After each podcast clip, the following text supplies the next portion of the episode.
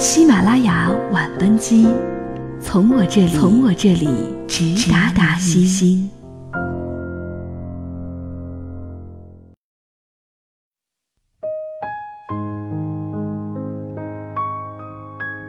亲爱的听众朋友们，晚上好！又是一个周五，又是月月牌橡皮擦。今天的节目想与大家分享的文章的题目叫做《不对亲近的人发脾气是一种教养》。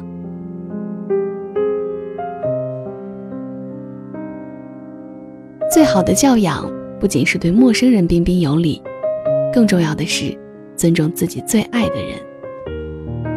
很多人的教养。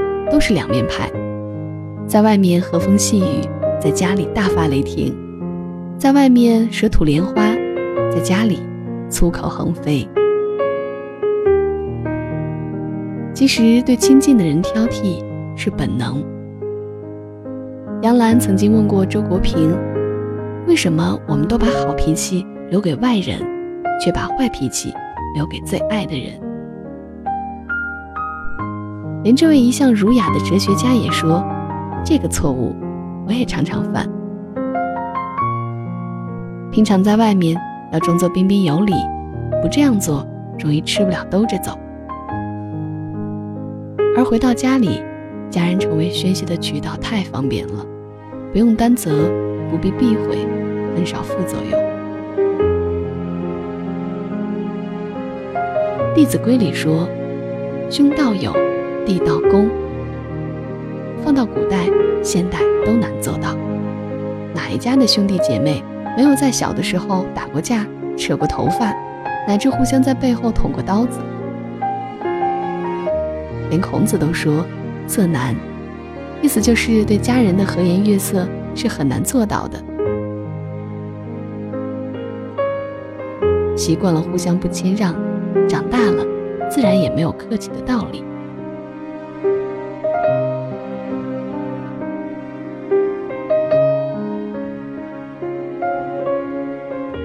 有时在外受气是暂时的，挑剔所爱之人是因为心里的纠结。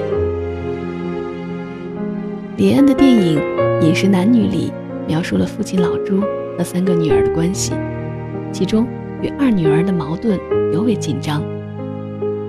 有一个镜头是女儿趴在桌上睡觉，晨跑回来的父亲拍醒女儿说：“跟你说过多少次，趴在桌子上睡对你不好。”女儿睡眼惺忪的马上反驳：“医生说跑步对你膝盖不好，那你还跑？”两父女的关系就在这样的一来二往中慢慢磨蚀。女儿经常给父亲脸色看，是因为父亲不准她学厨。近乎抬杠的，女儿也经常挑剔父亲味觉失调、厨艺退步。对最亲的人。总是给不了好脸色，多半是对方给自己的约束或束缚太大，或使自己对对方的希望落空。中国的家庭关系经常如此，心里有疙瘩，不容易说出口，日积月累，心结也就只能越打越重。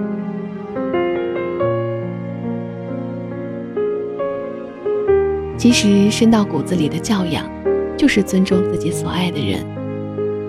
周国平说：“对亲近的人挑剔是本能，但克服本能，做到对亲近的人不挑剔，就是一种教养。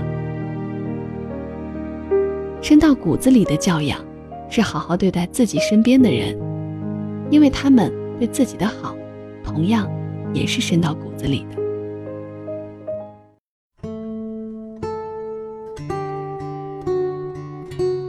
史铁生双腿瘫痪之后。脾气变得喜怒无常，经常对母亲发脾气，倔强的对抗。母亲即便是身患肝病，口吐鲜血，心里口里挂念的还是自己的儿子。后来母亲死了，史铁生这才突然顿悟：我真是多么希望我的母亲还活着。这倔强。只留给我痛悔，丝毫也没有骄傲。我真想告诫所有长大了的男孩子，千万不要跟母亲来这套倔强。我已经懂了，可我已经来不及了。如果我们沦落到要让家人难堪来获得满足，那么我们就是一个大写的弱者。有句话说：“你永远只能伤害你爱的人和爱你的人。”其实。这是个多少有点悲凉的真理。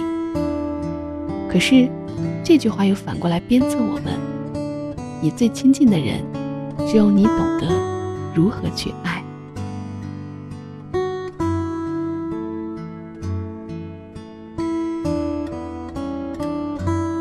希望你我在今后的生活当中，都能以最好的脾气、最好的态度，去面对你的至亲、至爱。